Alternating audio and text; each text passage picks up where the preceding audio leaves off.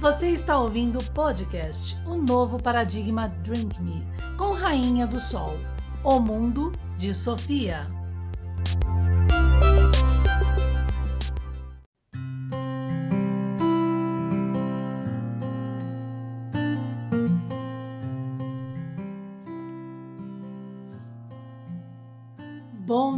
Dia para quem já está ouvindo logo de manhã nosso podcast das redes sociais de um novo paradigma aqui, Rainha do Sol. Vamos continuar então, uma vez ao mês, né? Filosofando com o mundo de Sofia de Gader. Olha que bacana.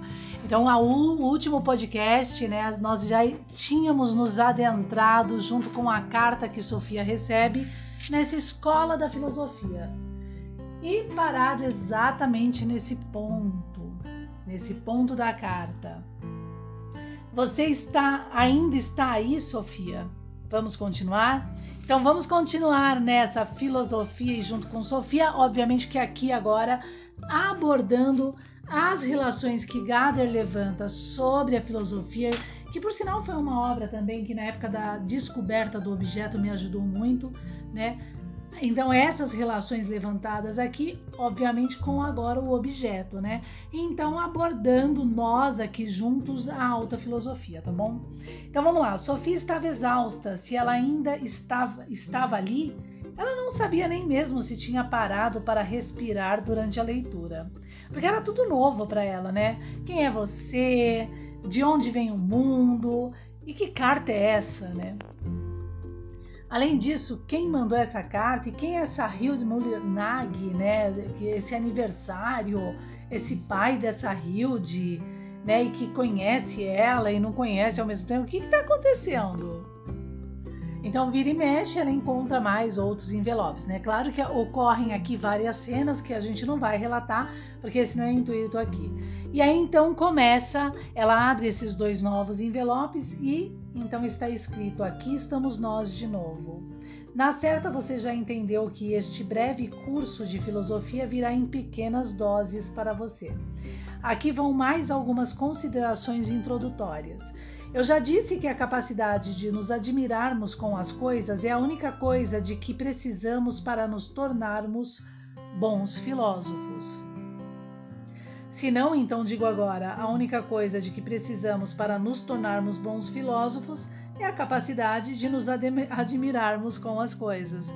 Quer dizer, então, se a gente realmente não, não desperta em si mesmo uma certa curiosidade né, sobre aquela, condição, aquela coisa em si, ou seja o que for, não tem realmente como se tornar bons filósofos, porque o filósofo ele é o buscador, né? E eu acho interessante esse ponto. Pois quando é, o objeto se revelou a mim, se eu não tivesse me admirado em primeira instância com o objeto, né? Como que eu buscaria? Eu não, eu, porque a admiração é o despertar de interesse também ao mesmo tempo, de forma sobreposta. Então isso é importante. Então é isso que ele está querendo dizer.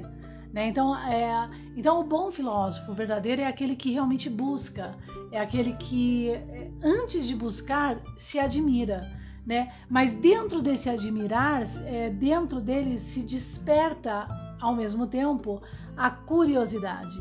Né? Então é, é um bloco de coisas agora sobrepostas, né? Essa admiração com esse despertar. A admiração está nessa potência do despertar para ser um bom filósofo. Então, tendo isso, já é um excelente caminho. E aí, né, o nosso secreto filósofo aqui, né, junto à carta, né, o, o instrutor de Sofia, ele coloca assim que essa admiração ela acontece, né? E já logo que o bebê nasce, né? Isso é uma coisa que já, porque o bebê sai da barriga da mãe e já é empurrado para uma realidade totalmente diferente. E ali ele se admira. Só que a partir, é, a partir do momento em que ele está nessa realidade, de tempo em tempo, essa admiração parece que decai, essa, ou cai, né? Ou se camufla. E essa admiração, ela das novas coisas, das coisas que vão se encontrando, né, no, no percurso e por esse bebê, acaba perdendo aquele potencial de se admirar.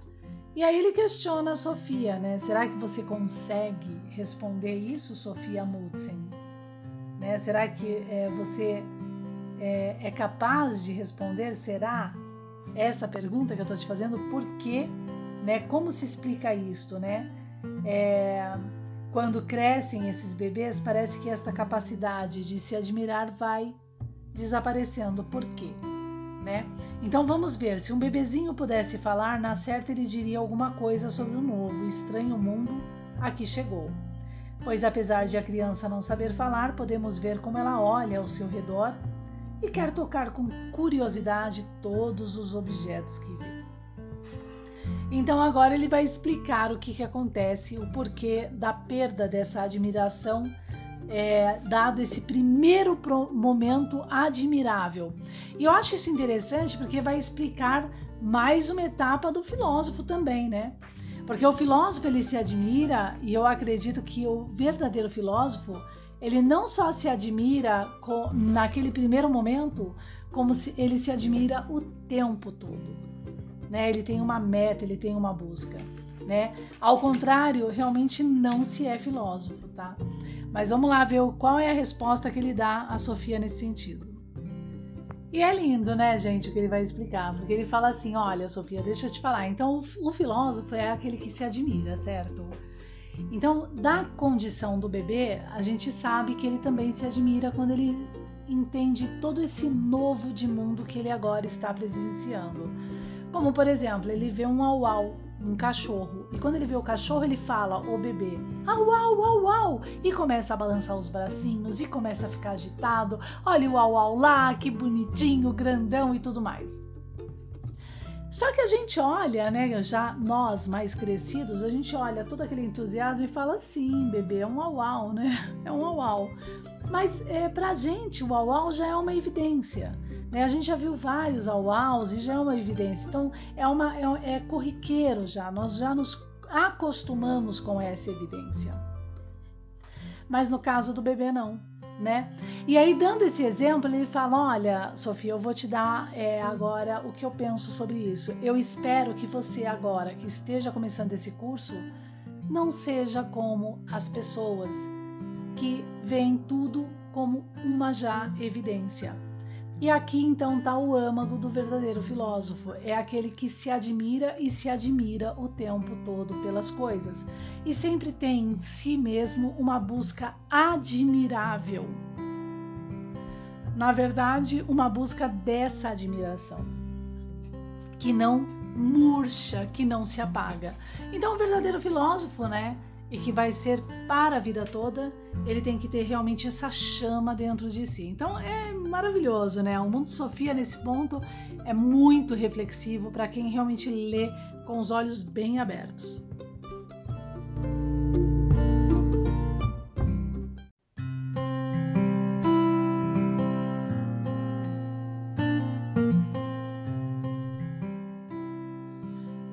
Então, continuando, gente, vê isso e olha que interessante agora o que ele traz para Sofia como pensamento. Então, o primeiro pensamento é a criança que nasce e olha um novo mundo, um mundo diferente daquele que está dentro da barriga da mamãe, né? E nesse caso, vendo esse novo mundo, todas essas novidades, a cada novidade a criança se admira, né? Só que durante essas admirações, a criança ela vai tomando é, nessa duração né, nessa prática da duração do se admirar com cada vez novas coisas, ela vai se acostumando, né? Nesse sentido, de tal forma que se o papai começar a, a voar dentro da sala ou dentro da, da cozinha, a criança vai olhar o papai e apontar e falar papai voando. E vai achar normal, porque tudo é tão é, é, tudo é tão admirável a cada, a cada experiência única vivida, né? Ela nunca viu o au-au, vê o au-au. Ah, é um au-au, agora eu entendi. Primeiro ela olha com aquele olho, né? Nossa, o que é isso? É um au-au. Aí depois, nossa, o que é isso? Nossa, e aí ela fala papai voando. Então é normal para a criança. Mas e para a mãe da criança na cozinha? Se o papai realmente começa a voar na cozinha, a levitar, por assim dizer, quando ela vira e tenta ver o que realmente o bebê está querendo dizer com o papai voando e vê realmente o papai voando. Qual a diferença agora dessas reações? Nesse caso, a mãe que agora tudo é uma evidência na vida e reconhece e entende que não se voa na terra, ela fica literalmente espantadíssima, né? Muito espantada, a ponto até de precisar de um médico. Enquanto a criança não, ela vai apontar e falar papai voando, né? Porque ela ainda está naquela, naquele durável dos, das experiências únicas. Né? Então aqui agora a gente tem um módulo, né? Um módulo da, das coisas na nossa própria vida observada e de tal forma que se nós nos permitirmos as coisas evidentes, né, nós mesmos nos podemos das possibilidades. E da mesma forma, se nós nos permitirmos aos absurdos e não percebermos as coisas evidentes, nós nos podamos de forma a caminhar, né, a um universo infantil né? E, e sempre primitivo, daquela primeira experiência, né? Não especulado, por assim dizer, né? Se admira, acha que aquilo talvez seja normal e não busque a, aquelas condições. Então, é um módulo. Então, isso é importante também para quem vai realmente é, seguir esses caminhos, né? Da alta e, e é disso que nós falamos aqui, filosofia. Né? O objeto em si, esse objeto arqueológico, ele é admirável exatamente por isso. Porque o objeto, apesar dele ser fixo, ser aquela, ser aquela plataforma que não se modifica, quando você começa a analisar os raios, as cordas entre distâncias e forças e uma série de coisas, relações de junção, de separação, multiplicação, dentro da verbalização fenomênica do objeto, que é teorética, tá? Você nem precisa realmente é, ser um expertise em matemática, mas é óbvio que para as áreas das ciências de matemática, né, é, ele, é, ele, ele levanta é, e soluciona muitas coisas, né? Então você começa a perceber que esse objeto, apesar de simples, ele começa a se tornar complexo e que ele não é e que sempre quando você encontra uma evidência, você já tem uma outra possibilidade e evidência dentro dele, como é o nosso mundo, né? É dentro das condições infinitas fenomênicas. Sempre quando você acha é, um ponto, você percebe que naquele ponto você consegue avançar mais, como o boson de Higgs, por exemplo. Ele não é a última partícula e nunca vai ser. Porque quando você encontra o boson de Higgs, né, o boson, por assim dizer, né, de calibre, você percebe dentro do átomo que a estrutura do boson ele vai ter é, dentro de si do boson as suas próprias estruturas menores, né? Quer dizer, mais rateadas. Tanto que isso já até abordei na, no, no, em um novo paradigma, já na, no nosso canal TV YouTube, né? É, eu não lembro agora qual foi o, o, nome que eu dei a esse vídeo, mas nós explicamos. É, eu acho que está sobre na parte de DNA lá, que eu explico o, é, que os fonons já foram solucionados com o objeto. Né? E ele é muito simples de ser detectado também né, em toda essa estrutura quântica, tá? Então, olha que bacana. Então, tudo isso é importante. O objeto ele traz isso. Ele não é uma, ele é fixo ele é regrado, mas ele não estagna, ao contrário. Por isso que ele é considerado na arqueologia como aquilo que oferece a terceira visão, né?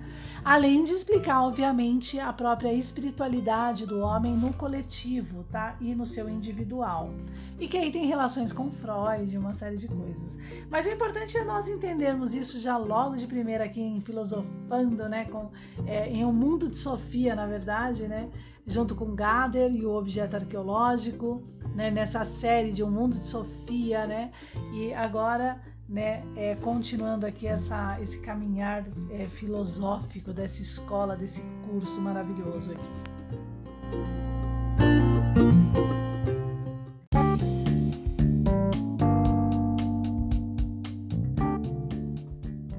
debates sobre o signo arqueológico, shorts, lives, alta filosofia. Aonde você vai encontrar? Canal TV, YouTube, o um novo paradigma. Acesse lá, estou te esperando.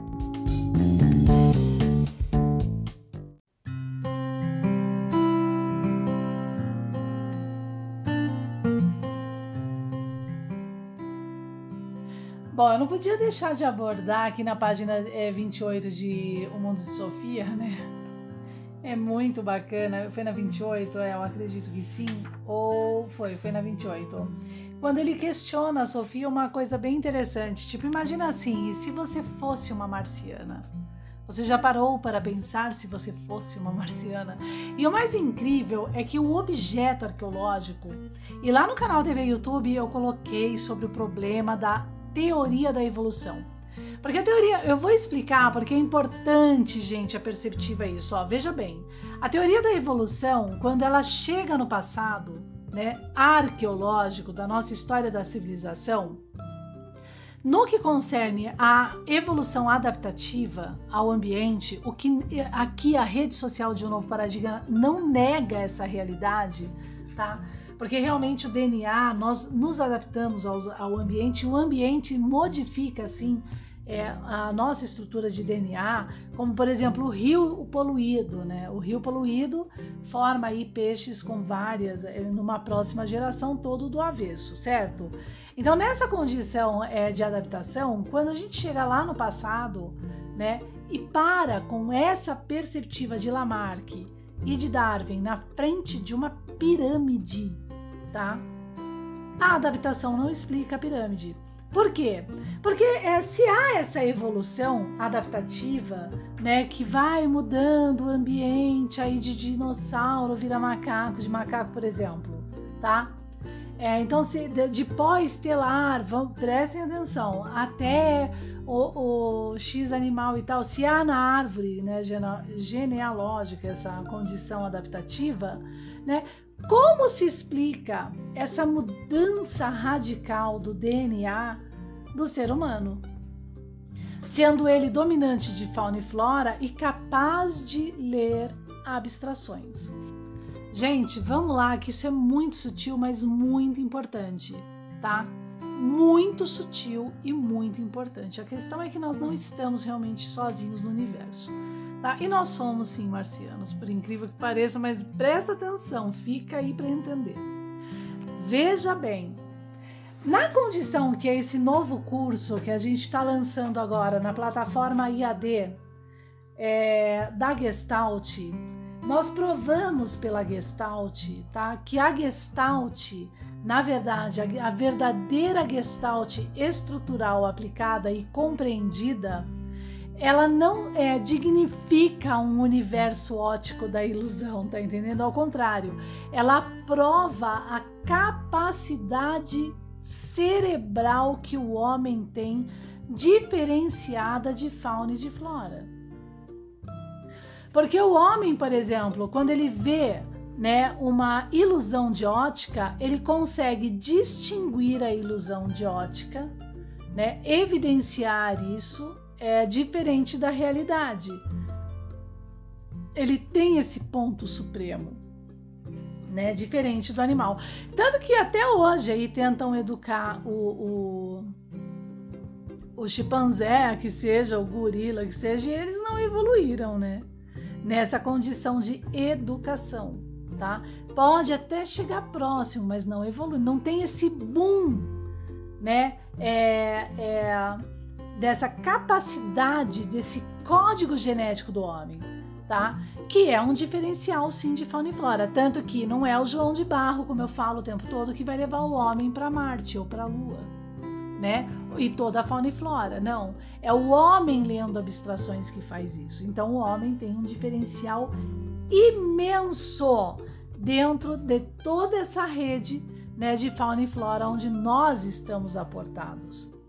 E por isso que o manuscrito que carrega esse objeto, mas quando realmente interpretado, condições de Spinoza, ele então fala: homem domine fauna e flora, mas está aqui um testamento para você, né? Ao mesmo tempo em que ele considera o próprio homem o anjo caído, quando ele não compreende dentro do processo a importância de não corromper a verdade para criar seu próximo irmão, o próximo irmão que está nascendo e ali por vontade de poder e tudo mais, porque isso é primitivo e infantil, conforme Freud, tá? E falando desse mesmo objeto. por antropologia mesmo, tá, gente? Então isso é importante entender. Agora, quando a gente chega lá atrás na arqueologia e vê a pirâmide e vê principalmente o objeto, e o que o objeto, quando nós manuseamos o objeto, nós não estamos na evidência, acostumados à evidência e nos podando, né, a realmente nos elevar e compreender, tá? Então tomem cuidado. Então, quando a gente percebe o objeto, nós conhecemos esse objeto, manuseamos esse objeto que é arqueológico, não é a invenção do fulano, do ciclano. Não tem um inventor desse objeto, ele está na arqueologia. E quando esse objeto, como teoria das cordas, prova o que se alcança na ciência, porque toda a história da civilização é, é, explica esse objeto e a sua prática científica, né? Porque as grandezas realmente nascem desse objeto, conforme nós demonstramos aqui nas redes sociais de Novo Paradigma, né?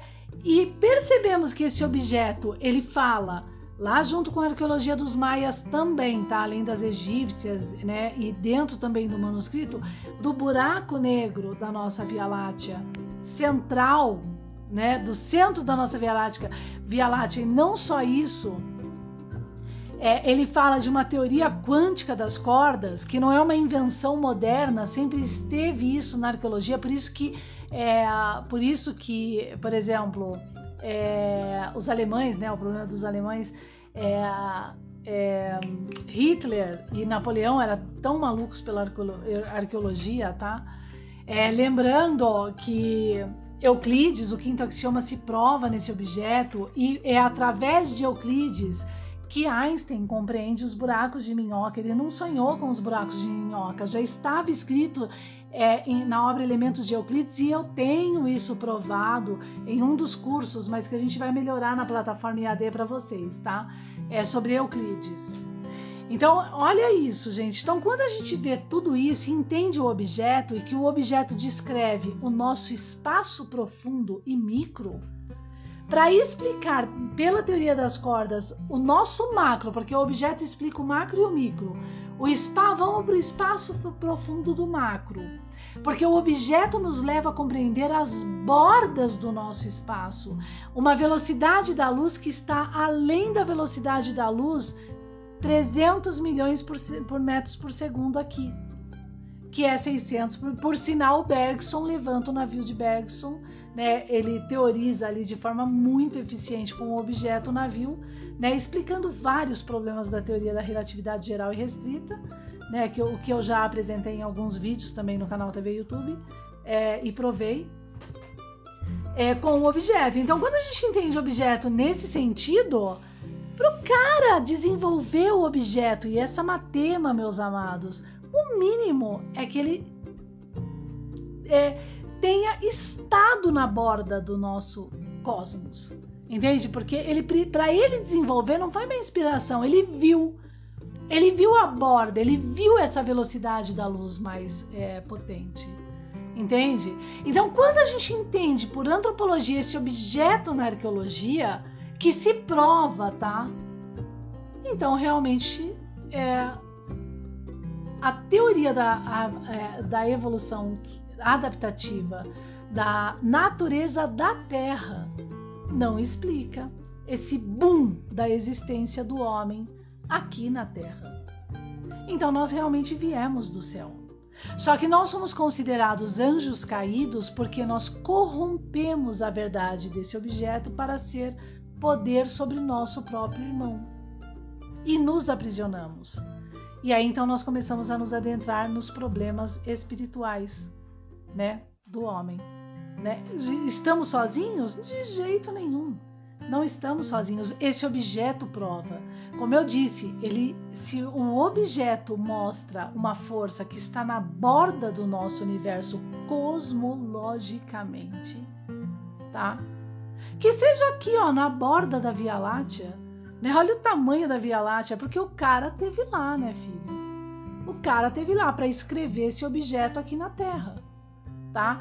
Então tá aí. Agora, da teoria da evolução, por que, que ela não explica? Porque ela, ela não tem essa potência de fazer uma estrela do mar ter um DNA como é o do homem. Nós sabemos por adaptação modular, ó, que nós temos duas condições né, de estímulos. Vamos colocar duas a priori. Uma condição é três, vamos colocar três, tá? Uma condição é a própria natureza mudando o ambiente, isso até na física a gente tem. A troca de energia das faixas de energia da luz, elas ocorrem de forma natural e mais lentas. Se a gente estimula aquele corpo, elas vão se trocar de forma mais rápida e transformar aquela matéria. Então a natureza, né, conforme o seu, o seu ciclo, ela vai modificando, vai melhorando, mas de uma forma muito lenta, né? Como é a própria condição aí do exemplo da, da luz né, das faixas de luz. Né? Se a gente tem uma elevação térmica, a gente tem um aumento dessa troca de faixa. Ao contrário, então é, é assim. Então, nesse sentido, a gente não tem um boom, né? a gente tem uma transformação muito lenta né? na natureza de, e de toda aquela fauna e flora que está envolvida com esse, esse cíclico. A outra condição é, dado o homem, a existência do homem, vamos colocar o homem já existindo nessa natureza. Né? Se ele coabitar, se ele tiver relação com um animal, ele pode sim, através dessa relação, por mais dificultosa que seja, há uma possibilidade de nascer um tipo de um híbrido, né? por mais dificultosa que seja. Né? Há uma possibilidade. Né? Então, por isso que no manuscrito que carrega o objeto fala não tenha relação com animais. E por quê? Porque o homem tem um DNA muito potente. E se ele tiver relação com um animal e sair, gerir, né, sair desse, dessa relação com um animal, pelu, um animal mesmo, um bicho, que seja um macaco lá, parecido com um macaco, e sair dali um, um bebê, esse bebê vai sair com metade do DNA desse animal que é menos potente que o homem, porque quem lê abstrações é o, de, o DNA do homem, não é o DNA do animal, tá? Então isso é importante entender também. Então é, essa é uma outra forma de possibilidade de mudança, né? Só que aí nesse caso evoluindo, apesar de evoluindo, mas para uma, uma, uma tendência é, mais caótica agora do código de DNA. E a outra terceira possibilidade é através de laboratório, o que esse objeto arqueológico prova que na arqueologia lá atrás nossos antepassados manuseavam também. E por quê? Porque Watson e Fisher, quando eles desenvolveram a sua teoria sobre DNA, resgatando a arqueologia com esse objeto, né, foi, é, é, desenvolveram através da compreensão trigonométrica desse objeto e com a arqueologia, dominando esses preceitos da arqueologia. Por sinal, Bergson, quando eu li Bergson, falei: nossa, Bergson é o cara, é o cara que mais domina o objeto até agora que eu li. Ele é muito bom no domínio do, do objeto. Maravilhoso. Né? Por sinal, eu sou apaixonada por Bergson. Eu achava que Bergson ele era é corruptor, né, do objeto, mas não é, tá? Não é, graças a Deus. Não é. Eu achava que ele era. Eu achava que ele estava na patotinha de Heidegger, né, que são os corruptores do objeto. Mas olha que interessante, então. Então a, a teoria da evolução é, é um fiasco. Entende? Ela é um fiasco nesse sentido. Porque, porque quando você se depara com Anchor ou com as pirâmides, ela não explica. Ela, como ciência, olha que vergonha, ela não explica. Tanto que Freud, né, é, na, na no, no, nas suas obras né, completas, no volume 15, para explicar os lapsos, ele coloca Darwin como evidência. Né? Ele coloca lá, por que, que Darwin, né, que era um criador, eu já falei isso aqui no podcast, mas vou repetir, por que, que Darwin, que era um criador, né, da sua tese da sua criação, né, é tão originalíssimo assim, por que, que ele precisava anotar as contradições dos seus opositores e anotar o que deveria responder, né, é, para não esquecer? Ora, se ele está tendo lapso de esquecimento, ele precisa anotar uma coisa que ele cria, é porque ele não é criador da coisa. Porque quem cria não precisa anotar. Entende? Pode rever um ponto ou outro, mas não precisa anotar. para responder quando é contrariado. Então, se e veja bem, quando se está contrariado, você está passando por um estresse, porque você está sendo contrariado, né? E nesse estresse é óbvio que você vai desenvolver então os lapsos, né, de esquecimento, de uma série de coisas lá. Então é isso que dá, é, é, Freud quer dizer de Darwin, né? Porque realmente a teoria de Darwin para os clássicos é a coisa mais show, sabe, é um fiasco. É um fiar, é uma vergonha na ciência. Tá? Nesse sentido, nós não negamos a adaptação, mas existe um módulo aí entende? E que agora, por formação em função desse paparazzi em cima de Darwin aí, né, desses paparazzis em cima de Darwin, a gente tem então os resultados caóticos dentro da própria área, né, que tem que ser realmente solucionados e tudo mais. Então isso é importante entender, gente, essa potência do objeto. E aqui está falando, é, nós somos, você já parou para pensar, Sofia, se você é uma é, marciana? Ah, com o objeto eu compreendo claramente, sim, né? Que, é, que nós temos é, é, realmente esse DNA que veio do céu. Mas o objeto também ele não nega a existência metafísica de um universo maior que o próprio marciano, que reconhece isso, tá, gente? Então isso é importante. Estão admirados ou na evidência? Busquem o objeto nas redes sociais de Novo Paradigma. Hein?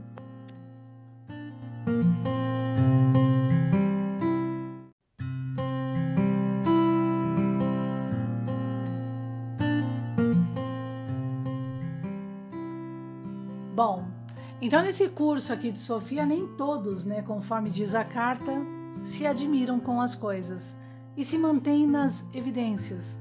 Né? Já está evidenciado, é assim que eu prefiro viver e deixe as coisas como estão. Isso é um grande problema. Mas o mais interessante é que além disso, dessa colocação, né, é que é, esses não são realmente os filósofos, mas que todos deveriam ser, né, se admirar com as coisas e não deixar essas coisas é, na duração tomarem a, a, os fatores né, das evidências de forma a se acostumar com elas, porque é um problema que a gente tem também. Isso quando a gente entra numa análise agora da, psicanálise, é, da psicanálise coletiva, né, social, na verdade, por antropologia. Aí, aí, gente, a gente vai entrar numa, numa onda de, de debate aqui sem precedentes. É o que a gente vai organizar aí nos cursos IAD e tudo mais para vocês. Mas veja bem, ó é, educação à distância, né, das redes sociais de novo paradigma. Mas veja bem, olha que interessante. É, então é que não seja, né? Então e, e, é, essa essa criança que se acostuma. Então nesse ponto a Sofia compreendeu muito bem, né? Já logo nesse primeiro curso, tanto que quando ela vai é, falar com a mãe dela, logo é, em sequência, né? Que a mãe dela chega e tal, porque faltava duas horas para a mãe dela chegar e ela chegou né? Quando ela vai falar com a mãe dela na cozinha, então ela começa a questionar a mãe, né? E ela começa a questionar a mãe: "Mãe, de onde a gente veio? Você já pensou sobre o mundo?" E aí tal, e tudo que é isso que ela aprendeu nesse primeiro momento, né? Tipo, vamos nos admirar, vamos buscar. Peraí, o que, que é isso? Realmente, por que, que a Terra flutua? A Terra está flutuando, mas como é que é isso? Vamos buscar, né? E o mais interessante é que ela está fazendo isso numa fase da psicologia genética de Piaget, né? É, que é esse início da adolescência, né, é, que começa realmente a aflorar esses questionamentos. Né? Então é uma fase muito importante, muito séria da vida do ser humano. Né? Então todo esse bloco está aqui já logo nas primeiras páginas de O Mundo de Sofia. Olha que interessante, né? Então não percam a oportunidade também de adquirir essa obra. A gente tem lá na livraria Paradigma, né? É, busquem essa obra, vale a pena ter e ler mesmo, porque ela tem todos esses pontos aqui muito importantes, né, para se compreender também. E nessa fase. Mas ó, lembrando, nunca é tarde, tá? Para se admirar e se, e, e se retomar um verdadeiro filósofo. Então, até a próxima, gente. Obrigada, Rainha do Sol. Até mais.